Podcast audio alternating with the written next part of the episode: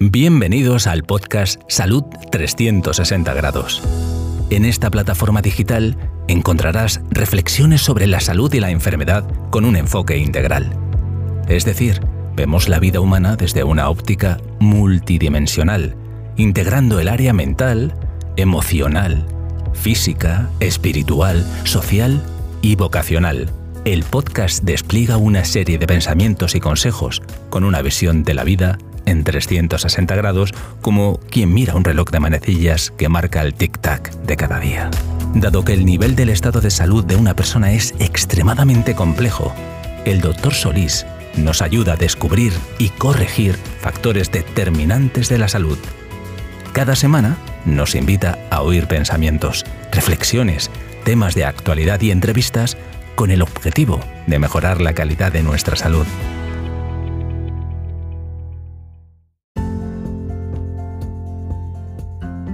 Hola, ¿cómo estás hoy? No me respondas. Ponte los cascos, ajusta tu volumen. Te compartiré pensamientos, reflexiones, consejos y enseñanzas para que mejores tu calidad de vida mientras viajas, o descansas, o en el gimnasio, caminando por la playa o la montaña, o simplemente mientras tomas tu café. Acompáñame en este nuevo episodio de Salud 360 grados.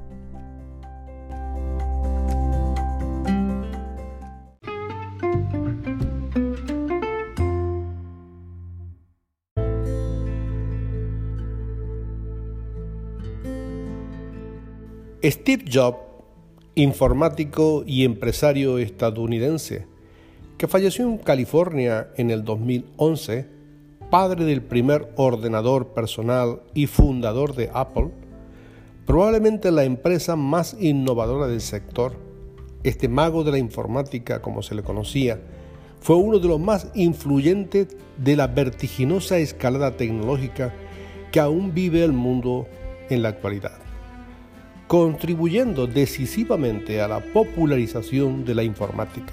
Sus ideas visionarias en el campo de los ordenadores personales, la música digital o la telefonía móvil revolucionaron los mercados y los hábitos de millones y millones de personas durante más de tres décadas y todavía continúa. Dijo una frase que hoy resuena como una frase célebre. Si tú no trabajas por tus sueños, alguien te contratará para que trabajes por los suyos.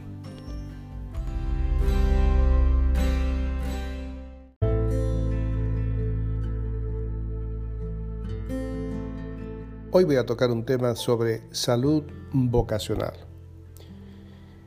Ah, la vocación está íntimamente relacionada con la formación y la inclinación natural. Todos sabemos o lo intuimos que no siempre coinciden. Esto debiera ser la meta ideal, es decir, formación, aptitud y satisfacción personal. Pero el sistema de producción en la sociedad no tiene en cuenta esta premisa, sino que el enfoque económico es el que prima sobre la vocación. Es así que muchas personas están desempeñando funciones laborales que nada tienen que ver con su vocación para muchos esto es, muy frustrante, especialmente para la generación milenia, que es un ejemplo de esto, donde tuvieron una enorme preparación académica y están sin ejercer, sin trabajar. En especial cuando se tiene más en cuenta la salida laboral que a las aptitudes, las habilidades y la realización personal. Este enfoque está más relacionado con la actividad dependiente o de funcionarios estatales, no así en el desempeño de actividades autónomas, profesionales, técnicas, educativas, servicios, etc. Es decir, aquellas creativas e innovadoras que dependen de la iniciativa personal. Es lo que se conoce hoy como los emprendedores. En un intento de ordenar las ideas y la exposición de este podcast, voy a considerar algunos factores que son determinantes en la toma de decisiones de una persona para ser productiva y eficaz en la vida. Es el equilibrio de estos factores lo que va a depender la salud vocacional. El temperamento es uno de ellos. El temperamento es el conjunto de la inclinación íntima que brotan de la constitución genética del individuo. Es la impronta con la cual el ser humano nace. Tiene las inclinaciones desde el momento del nacimiento y se va viendo ese patrón a medida que se desarrolla. El segundo es el carácter. Es el conjunto de las disposiciones psicológicas que nacen del temperamento está modificado por la educación y el medio ambiente natural en el cual el ser humano se desarrolla. Es decir, está relacionado con el ambiente educativo formal, académico, así también como la educación informal del entorno familiar. Si la familia es el primer centro educativo, donde se aprende los principios, valores, eh, se cultivan las virtudes, eh, se hace, la persona encuentra un entorno familiar donde va adquiriendo los ingredientes naturales donde se va desarrollando como persona. Por supuesto, para que el desarrollo sea óptimo, debe ser una familia que sea estable físicamente, emocional, espiritual, mental, social, que esté adecuada para la construcción de personas. El carácter es el trabajo de la voluntad. Se consolida con el hábito, así como la adquisición de patrones de conducta en un determinado contexto cultural. No es lo mismo una persona que se forma entre pocos individuos, una familia de dos o tres, en una familia numerosa, o se cría en una gran ciudad, o que se cría en el campo, crece en el campo, se desarrolla en el campo. En entornos pacíficos o entornos conflictivos, es el molde o ambiente natural donde se adquiere un determinado formato. De estas múltiples combinaciones de variables se fragua la personalidad individual, de modo que no hay una persona igual a otra. Puede haber similitud se agrupan ah, ahora en los estudios académicos para poder estudiarlo, pero sin duda son personas únicas. El otro factor es la inteligencia. La inteligencia la voy a enfocar desde el punto de vista de la perspectiva de Howard Gardner, que es un psicólogo, investigador, profesor de la Universidad de Harvard, conocido en el ambiente científico por sus investigaciones en el análisis de la capacidad cognitiva y de haber formulado la teoría de la inteligencia múltiple. La teoría esta de las inteligencias múltiples es algo muy interesante y es un modelo de entendimiento de la mente que fue elaborado por Gardner y publicado en el año 1983. Para él, la inteligencia no es un conjunto único, unitario, que agrupa diferentes capacidades específicas, sino es una red de conjuntos autónomos relativamente que están interrelacionados unos con otros algunos ejemplos para que podamos hablar de lo que sería la inteligencia de las ocho inteligencias múltiples. Una de ellas es la lingüística, es decir, la capacidad de dominar el lenguaje, tanto verbal como escrito, y la comunicación oral o gestual, la que estamos haciendo ahora, por ejemplo. Esta es la inteligencia muy eh, imprescindible y necesaria para el desarrollo de escritores, periodísticas, políticos, y la otra inteligencia, o la número dos que podríamos decir, es la intrapersonal. Es la facilidad para la comprensión de los sentimientos y las emociones, así como la toma de decisiones. Eh, se presenta esta inteligencia muy desarrollada, o preferentemente para aquellos que son docentes, profesores, psicólogos, pedagogos, personas que saben entenderse a sí mismos y saben entender a los demás. La otra inteligencia es la inteligencia matemática antiguamente se creía que era la única inteligencia, es la capacidad de resolver problemas lógicos y razonar eh, ante ellos. Esta es la inteligencia de los científicos, los informáticos, los ingenieros, que tiene que ver con la inteligencia más desarrollada, con los algo específico, con lo puntual, con los cálculos y con los datos. La otra inteligencia es la interpersonal, es decir, que facilita la capacidad de las personas de poder entender el lenguaje no verbal, es las, las entiende las otras personas sin que hayan hablado. La capacidad de empatizar, de identificarse con las demás personas, y estas son las personas ideales para ser puestos de posición y de liderazgo. La otra inteligencia es la inteligencia musical. La función es vinculada con el ritmo, eh, la interpretación o la ejecución de instrumentos musicales personas que saben combinar, entender los sonidos y aún los tienen en su mente y pueden desarrollar eh, todo lo que tiene que ver con las partituras, la música y las melodías y saben conectar con otras personas a través del lenguaje de la música.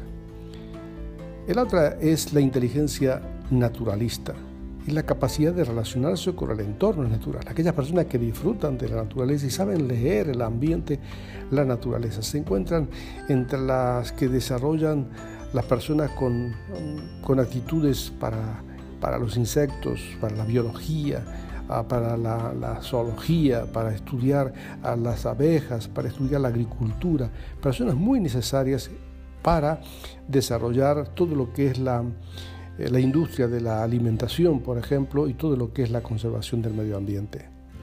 Existe la inteligencia corporal, que es aquella que se utilizan las habilidades motrices para expresar y ejecutar movimientos complejos, aquellos gimnastas, aquellas personas que saben articular ejercicios que son únicos, que solamente lo pueden hacer ellos, eh, personas que se desarrollan con esta habilidad. Y la inteligencia espacial, permite observar el entorno a aquellas personas que pueden visualizar eh, en, el espacio abierto lo que puede haberse, lo que se puede desarrollar allí. Por ejemplo, los pintores, las, las personas que pueden hacer cálculos, predecir los movimientos en el ajedrez, o inteligencia de los arquitectos que saben visualizar un edificio en medio de un paisaje. Estas ocho inteligencias eh, tienen, todas las personas tienen la misma capacidad, solo que algunas las tienen más desarrolladas que otras. Por supuesto, ser inteligente no es suficiente, hace falta formación. Ese es el cuarto factor. La formación, que es muy importante, adquirir herramientas teóricas prácticas para una determinada disciplina. Es decir, a la inteligencia hay que darle herramientas. Para eso hace falta formación. La formación adquiere otro impulso, nos impulsa a otro factor que es el conocimiento, el quinto factor.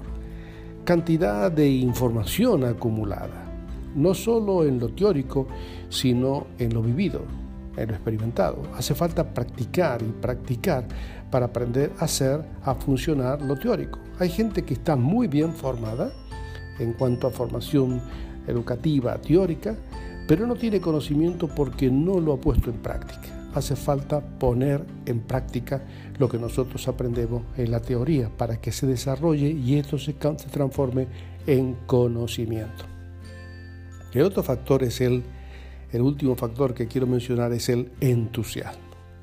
Es una palabra que deriva del griego, del en teos, cuyo significado es Dios dentro de nosotros. Eh, tener entusiasmo es llevar a Dios dentro del corazón y actuar con sabiduría y nos aleja de toda sensación de pérdida y sufrimiento, alejándonos de la pesada carga de los miedos. La aplicación del conocimiento en la toma de decisiones eh, es muy importante saber actuar con no con negativismo, sino con entusiasmo. El sabio tiene un porcentaje mayor de acierto en la toma de decisiones porque combina óptimamente todo su potencial.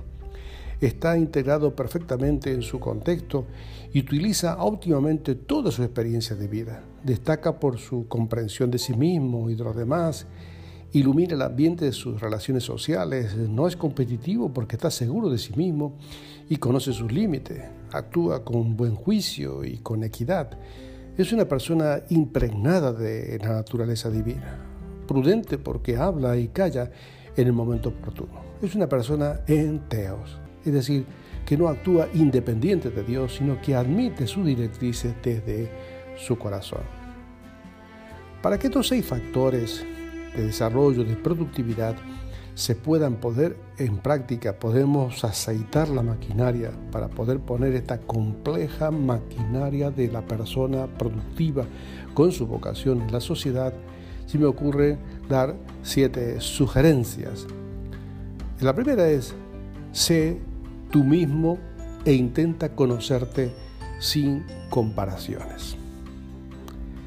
La segunda sugerencia es, necesitas un espejo de confianza. No siempre tu mente te dice la verdad.